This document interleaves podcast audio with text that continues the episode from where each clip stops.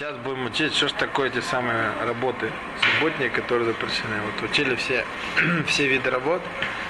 Сейчас разберемся, что же такое Тора запретила, что такое работа, какие условия ну, необходимы для того, чтобы это было запрещено по Торе, в каком случае это запретили мудрецы. Итак, само слово работа, которое мы переводим на русский язык, да, на на кодыш, оно называется мелаха. Мы знаем, что шаббат мы с вами выучили, есть 39 видов работ, которые запрещены Торой. Почему, почему такое количество работы, почему э, эти виды работ?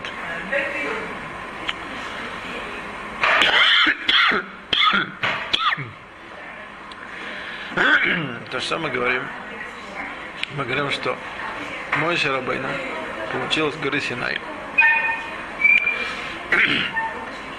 что те работы, которые были необходимы для строительства Мешкана, да, переносного храма, они, у них есть особая вот эта вот важность, то есть там на самом деле есть полное собрание всех видов работ, которые можно создать практически все, что нужно здесь. И вот, это вот, вот эти вот работы, они запрещены. Вот эти вот самые работы, которые были в храме, они называются вот малоход, да, то есть это основные работы, которые учат. Все похожие на них, они будут тоже запрещены.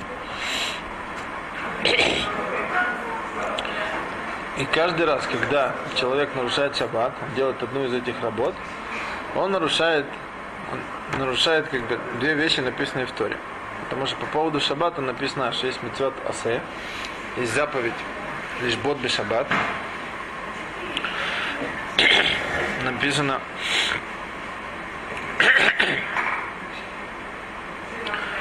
что боем ашви тишбот. И есть запрет – да, вот мы касаемся больше всего запрета лотасе, лотасе коль малаха. Да? Нельзя, нельзя делать работу в шаббат. Вот каждый раз, когда нарушается одна из 39 работ, которые нужны были для строительства мешкана, нарушается, нарушаются вот эти вот запреты сторы, лотасы, и тем самым вот этот человек не выполняет мецву, лишь бот бы шаббат. Для того, чтобы мы запомнили вот это самое число 39, нам мудрецы в Талмуде дали на это асмахту, то есть они нам это показали, в каких словах, из каких слов мы можем запомнить это число.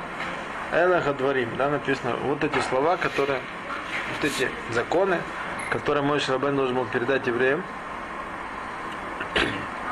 для соблюдения субботы. Эла адварим, Эла это гематрия, то есть числовое значение этих трех букв. Лам это 30, Г это 5, и Алиф это 1, это 36. Дворим, это множественное число, 2. И А дворим еще одна буква, получается 39. Так в Геморе насчитали, что мы запомнили из вот этого посука, вот этих самых 39, 39 работ.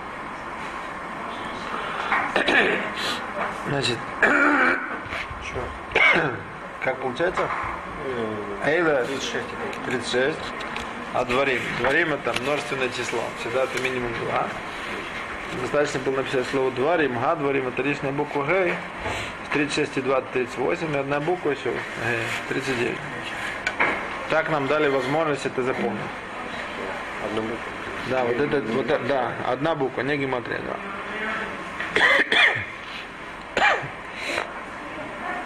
Значит, что мы знаем что мы знаем про эти виды работ? Мы знаем такую интересную вещь, что с одной стороны человек может весь шаббат заниматься всякой тяжелой физической работой, при этом субботы он не нарушит Мантура. Да? Есть там запрет мудрецов, чтобы слишком тяжело в шаббат не работать, не, не напрягаться. Но при этом, если человек, он будет целый там день двигать там тяжелые шкафы, и столы, и стулья, и ужасно от этого устанет, он не нарушил субботу по Торе.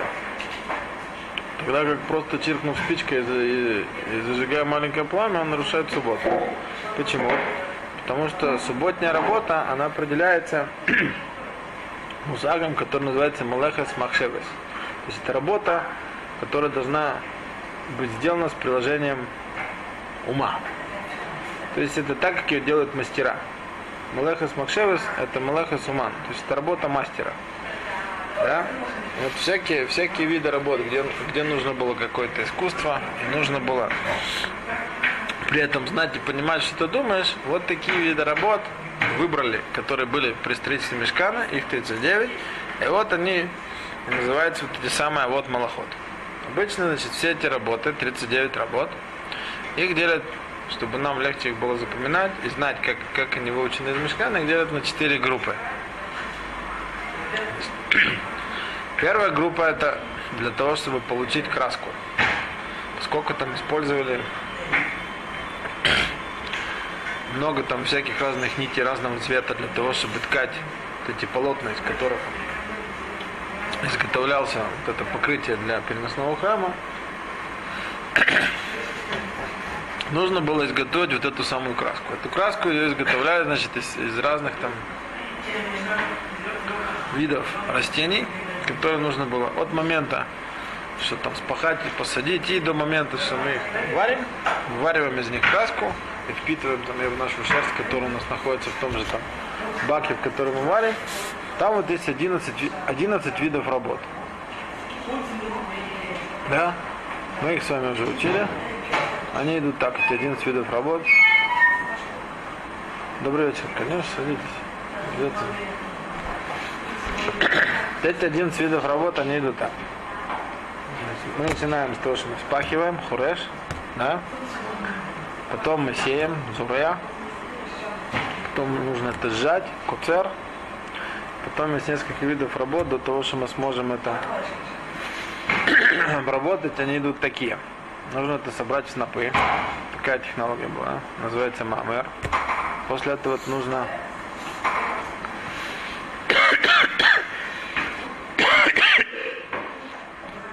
После, после этого есть диша. Это для краски тоже или это что? Все для краски. С момента с... виды растений, из которых мы получаем там какие-то вот такие семена, зернышки, которые нам нужно было потом в конечном счете выварить, сварить и получить из них краску. После того, что там собрали эти там виды растений, да, их там сжали каким-то образом, их всех нужно было обмолотить. Это называется диша. После этого все вот это обмолоченное, там есть эти зернышки, есть эти стебельки, их делают такое провеивание, да, берут, подбрасывают на ветер, ветер уносит все легкие вот эти стебельки, все вот эти виды клепот падают, обратно эти зернышки, да, это называется зоирел руах. После этого вся вот эта куча, она еще перемешана там с камешками, со всякими видами мусора, делают бойрер. Очищают там при помощи специальных сит, очищают эти все зернышки. После этого там эти зернышки нужно размолоть.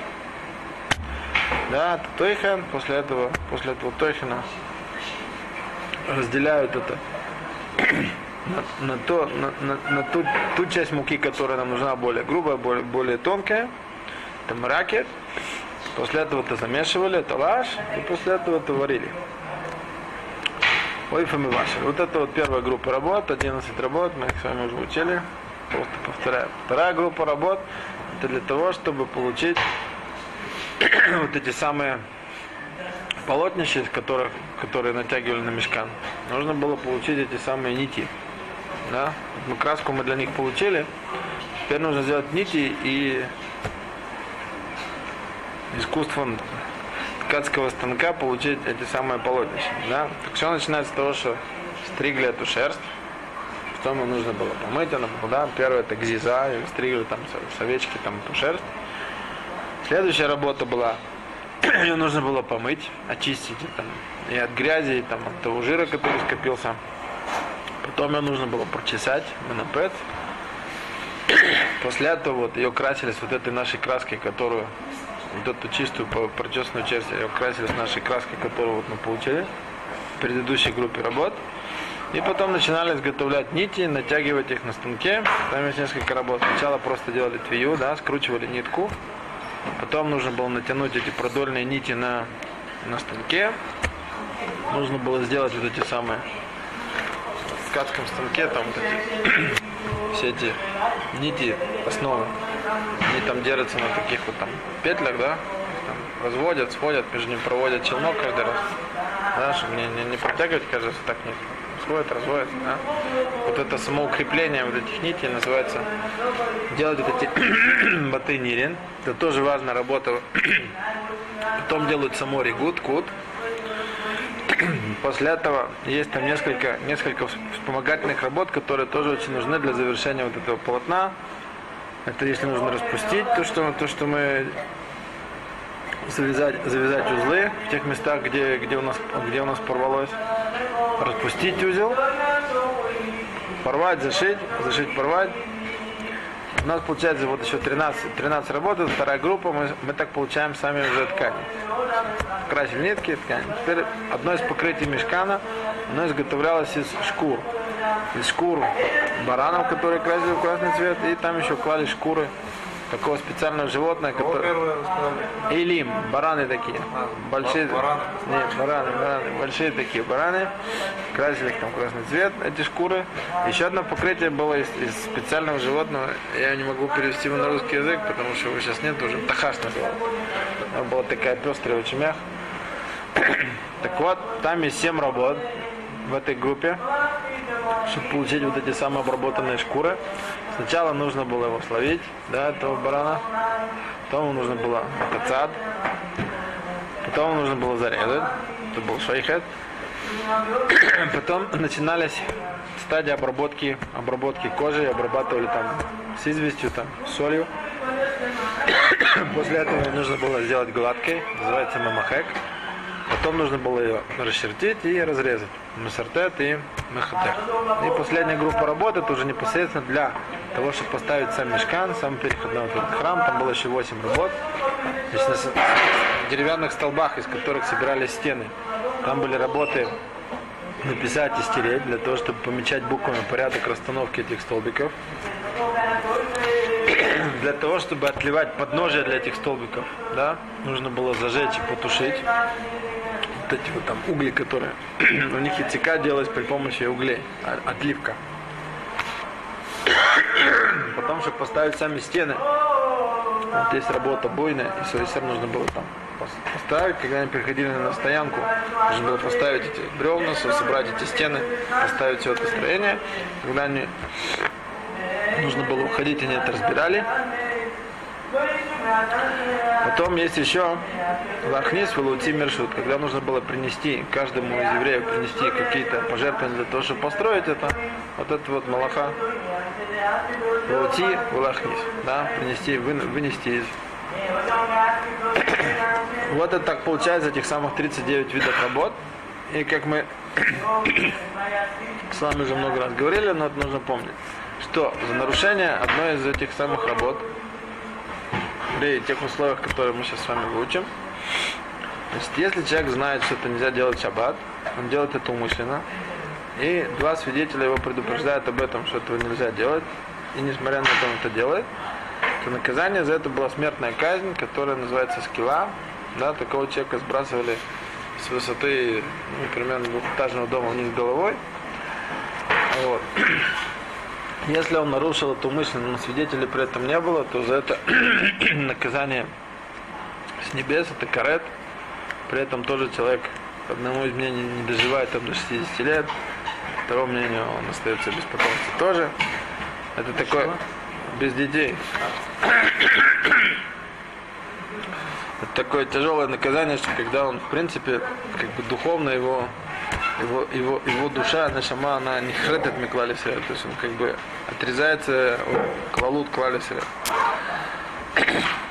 Ну и, и если человек нарушает шаббат не по незнанию, да, это называется шугек, то он должен был во времена храма принести искупительную жертву хатат.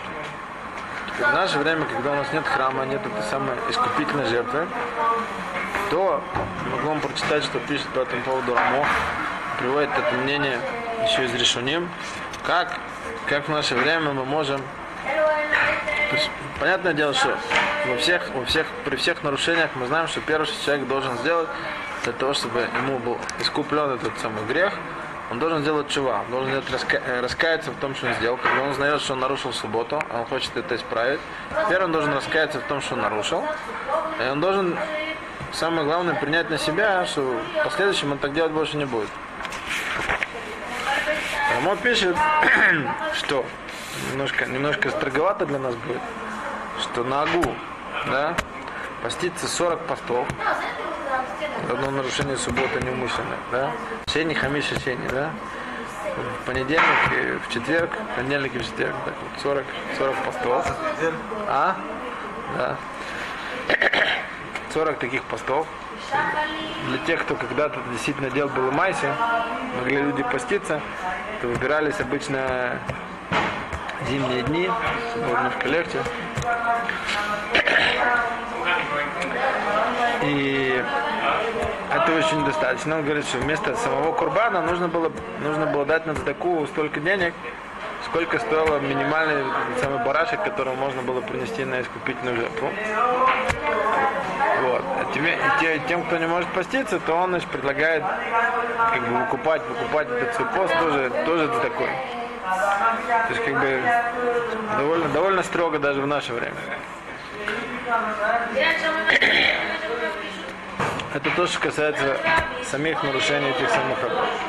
А вот теперь мы сами с вами выучим, какие условия необходимы для того, чтобы эта работа действительно называлась работой, которую Тора запрещает. Мы сказали, работа в шаббат запрещенная, это не просто какие-то действия, при которых человек устает или он все время чем-то занят. А это именно вот эти вот виды 39 работ, Каждая из этих работ это какой-то этап на создание чего-то, по созданию чего-то. Кон- Конечным результатом, который является что-то. Да, кстати, вам пропустил сказать эту работ эту самую. Как бы потише, мы с вами тоже. Что они там как... Жили времена храма. Сколько времени? Продолжительной жизни. Ну, обычно продолжительность жизни. Со времен уже царя Давида был на это 70-80 лет. А, что что значит? Да? Ну, если сравнить, скажем, другие страны, то, Ну, Нормально. скажем, Бывали, конечно, долгожители, там редкие случаи, там люди жили и по 300, и по 400. не, По виду, что 170. обычно А средняя продолжительность это 70 лет, это уже Давид Амелах Телим сказал. Что кто-то доживает до 80, это уже гуру шаним, то там. Было сивим шаним, гуру шманим шаним. Со времен пустыни это был еще возраст 120 лет, а потом средняя продолжительность жизни 70 лет, 70-80 лет. Это же Телем, это Махапелу, который Ишуа Лаким. Не жить еще 70 лет, а 48. Ну, а пустыне он 20, 120. 120, но он да, он прожил 120. Мой же Рабен еще прожил 120, он еще более.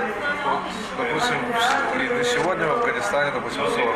Там в царской России тоже 40. То есть, Когда-то сегодня, сегодня научили, сегодня людей на- научились лучше лечить их, и они лучше кушают, да, поэтому дольше живут. Вот, вот эта самая работа, она называется Малахас Махшевис, да? Работа, работа мастера. Само слово Махшевис это от мысли, да? Поэтому есть пять условий для того, чтобы эта работа была запрещена по Торе. Вот эти пять условий, они такие. Первое условие, это работу нужно делать обычным образом, без изменений, так как ее обычно делают. Да? Ну, очень просто. Например, если возьмем самый простой пример. Человек пишет правой рукой. Да? Он правша. Если он напишет правой рукой буквы, то вот это вот, это обычным образом, это запрещенная работа минутура. А если он будет писать левой рукой, как, как ему непривычно писать, это уже будет измененный вид работы. Это, и это Тора не запретила, запретили только мудрецы. То есть такое, такое дело тоже нельзя в шаббат. Запрещено. Мы сейчас говорим, что Тора запретила. Работа, которая запрещена Торой, вот для того, чтобы она называлась этой самой работой Мелехет Махшевес, есть пять условий. Первое условие это всегда нужно помнить, что эта работа запрещена делаться обычным образом. То есть нужно поэтому знать все виды работ, как они обычно делались. Второе условие это поскольку сама работа называется Млехес Махшевес, у нас всегда должна делаться умышленно. То есть человек должен а, четко отдавать себе чувство, что он делает. То есть я хочу это сделать, вот это действие, да? С чем это отличается? Есть такое понятие, что человек чем-то занимался, у него получилась работа, да? Он по, по ошибке сделал запрещенную вещь. Это называется метасеки. Это не, не быковано. Или человек не, не хотел сделать запрещенную работу. Оно получилось. Человек должен литковен сделать это действие, да, и знать, что это запрещено. Это называется, человек делает умышленно, быкована. Третье условие. Человек, скажем, он как бы, да? Включил, выключатель. Да, Метасек. Это А метасек. если он задумался о чем-то своем, как бы, да, и рукой так непроизвольно нажал на это самое, Это тоже метасек. Это все метасек. Он еще вопрос. Да. Человек, допустим, ну, э, хочет сделать какое-то действие, но он не знает, как оно де- как бы делается профессионально. Ну, И, и делает его. То есть он, с одной стороны, делает измененным способом, но как бы для них. Допустим, он хочет, э, ну, скажем, условно, попрясть э, в шаббат. А Он делает это но обычно, никогда но- но не умеет. как бы, Не умеет. ну понятно. Не, ну это называется кадырка. Если он будет делать, у него не получится так хорошо, как у мастера, это еще не второго. Если будет делать обычным способом, но без высокой квалификации, то это, то это запрещено. Нужно сделать изме- измененно по отношению, чтобы, чтобы у обычного мастера, из-за того, что он делает такое изменение, у него обычно так- такой результат не получится. Да, вот если, если правша будет писать левой рукой, у него так красиво не получится, как, как, да, такой так, как вот есть следующее условие. Называется, малаха должна быть церихалу гуфа. То есть для той цели, для которой она делалась на мешкана, она должна делаться, она де- должна делаться человеком тоже. То есть если я сейчас ее делаю для другой цели, да, а у меня при этом получается работа с результатом, который тоже делался во времена мешкана, то здесь тоже уже не будет запрета по Торе. Так мы пуским лалоху. Ну, пример, пример для этого, допустим, человек, который хочет вырыть яму, да, запрещенная работа это рыть. Да? Если он это делает в поле, это хориш, если он это делает в доме, он вырывает ямку, это бойня. Но ему нужна ямка с точки зрения ее емкости, да, полости. Ему нужна земля, которую он вынимает. А при этом у него получается ямка. То есть у него получается результат запрещенной работы тоже. Но он, ему, но он его не интересует, его интересует второй результат, который ему нужен. Это называется, что он сделал эту работу лот и гуфа. Не с той целью, с которой она делалась в мешкане. Да? Но на Аллаху пуским здесь, что это тоже не будет запрет по Торе, а только дарабанан. Следующее условие, четвертое условие, эта работа должна быть сделана лишем тикун. То есть, если, если человек делает все вот эти работы, которые они что-то там портят. Допустим, мне нужно взломать кусок стены, потому что там течет водопровод, да, починить эту трубу, потом ее заделать. Это называется я ломаю для того, чтобы исправить, да. Это не макакер. Если я просто возьму, сломаю, вот, вот снесу что-нибудь, отломаю кусок стены, не потому что я хочу его починить и исправить, да. Я возьму, разорву одежду. Не потому что я хочу лучше пришить или, или починить. Это называется, я сделал действие, я сделал ту же работу, там, куре или сутер, но с целью это просто сломать. Не лолошем тикун. Не, не чтобы была созидательная, чтобы была только разрушительная работа. Только разрушительная работа, не будет опять вот этого запрета по Торе, будет только запрет э, дерабанан, мудрецов. И следующее, пятое условие, это то, что я делаю, эта работа, она должна быть сделана киумит, то есть чтобы она существовала, а не офен рай, что что-то временное, что-то то, что то, что само по себе не может в принципе просуществовать и продержаться, само сломается. Ну, очень простой пример это, если писать там всякими видами чернил, которые долго не продерживаются, они сами исчезают. Или на каком-то фоне, который тоже сам сам по себе сотрется, вот это будет э, ктива раид. Это не будет э, давар киюми. В нем тоже не будет исура, ису- и запрета по Торе. Вот это пять условий, которые Магдерим вот эту самую Малаха писали и стирали потом. Стирать, пожалуйста. Но Речь идет про то, что если я не сотру, оно останется. А если я напишу, возьму, возьму яблочный сок и напишу, да, он очень быстро сотрется и будет видно. Сам по себе. А они что писали? Они писали, они делали сритот. Или, или чернилами, или, или наносили, или делали надрезы. Есть еще несколько условий, которые не имеют непосредственного отношения к вот этому названию Млехас Махшевес, что эта работа должна быть э, работой мастеров. Да? Тоже, если одно из этих условий не будет выполняться, то не будет запрета Торы. Первое условие, что мы должны сделать работу непосредственным действием, а не, а не просто явиться причиной того, что произойдет это действие. Да? То есть здесь Например, если мне нужно там, не знаю, потушить огонь, а, можно подойти напрямую его там потушить или задуть. Можно взять, открыть там окно, через какое-то время там появится там что-то или подует сюда что-то, его затушит. Я, я гарантия, гарантия потушения окна, этого огня. Так вот, действие должно быть произведено напрямую, а не только чтобы вследствие моего какого-то действия произошла вот эта работа. Мне нужно сделать день запрещенную работу целиком, а не частично. Мне нужно ее сделать одному, а не при помощи кого-то. И нужно это сделать такой величины, чтобы у нее была какая-то важность у моего результата. То есть, по Торе в данном случае мы говорим запрещено делать даже любое количество, минимальное. Вот, чтобы человек был должен получить это наказание или принести искупительную жертву, то эта работа должна быть сделана определенным шиуром, определенным размером, коммутит, чтобы у его результата, который он получил в результате работы, чтобы у него была какая-то важность, да, у людей, чтобы это, то, что он получил, это называется шиур. Меньше этого тоже запрещено по Торе, мы говорим хати шиур. Меньше обычного шиура тоже запрещено по Торе, но не будет этого хиева. За такое нарушение он не должен будет принести курбан. Он сделает нарушение Торы. Да?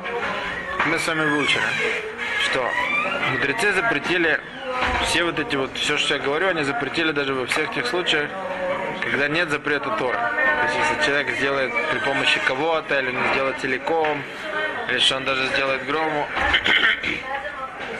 и все вот эти условия, которые нужны для Малеха с Макшевес, тоже запрещены. Он сделает э, только разрушение, да, только что-то испортит, это запрещено. Или он сделает что-то непостоянное, это тоже запрещено. Или что он сделает это измененным образом, это будет запрещено и так далее. По поводу вот этого самого